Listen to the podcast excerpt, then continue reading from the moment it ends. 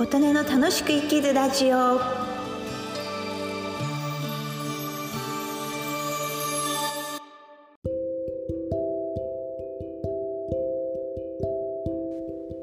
皆様こんにちは。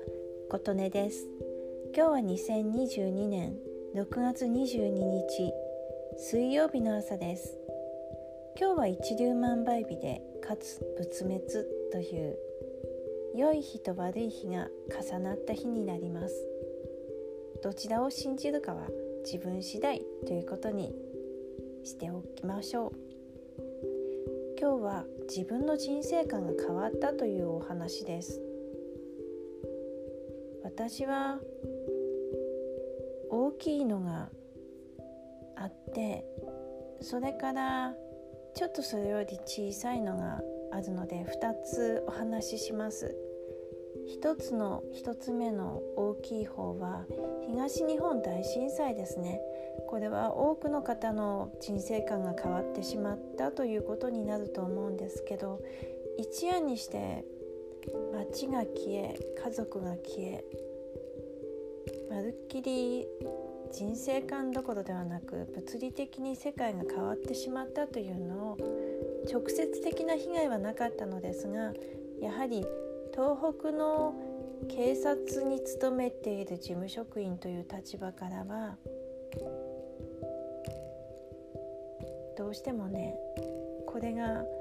ありましたので東日本大震災ではやはり確実なものは何もない。唯一あるとしたら朝は必ず来るということです。そして人生は短い。だったら自分の好きなことを今後の人生やった方がいいんじゃないかなという思いがこの時に湧いてきました。これが一番大きい人生観が変わったお話ですがもう少し小さい2つ目の人生観が変わった話は私は47歳で公務員を辞めて青森から東京に出てきました。東京でビジネススクール経営大学院に入りまして2年間の学生生活のうち10カ国を約1週間くらいずつ回りました。海外の研修っていう授業がほぼそれなんですけれども今までね47歳まで自分の管轄からあまり出ちゃいけないっていう警察組織の中で生きていた私から見たら世界の国の首都の最新のビジネス状況そういう生活状況女性の立場とか働く環境日本人がいかに遅れているかという世界がどれだけこの10年20年30年で進歩していったかという現況を見まして人生観が変わりましたね。あの日本の中にだけいると気が付かないことはあるんだなと頭では理解していたんですけど自分の目で見ると例えばコンビニ例えばスーパーマーケット例えば駅の人混み例えばその町のデパートや商店そういうのを見ることによってやっぱり違いますね。あの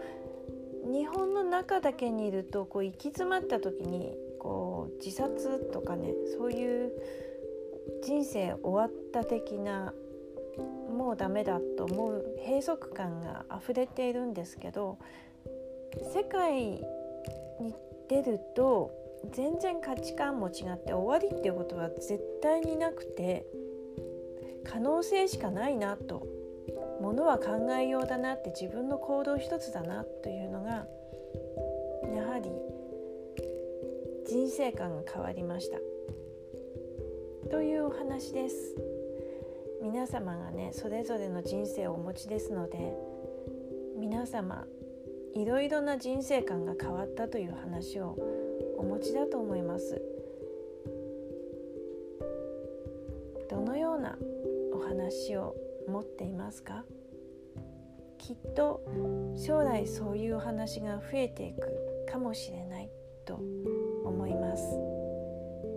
今日もお聴きくださり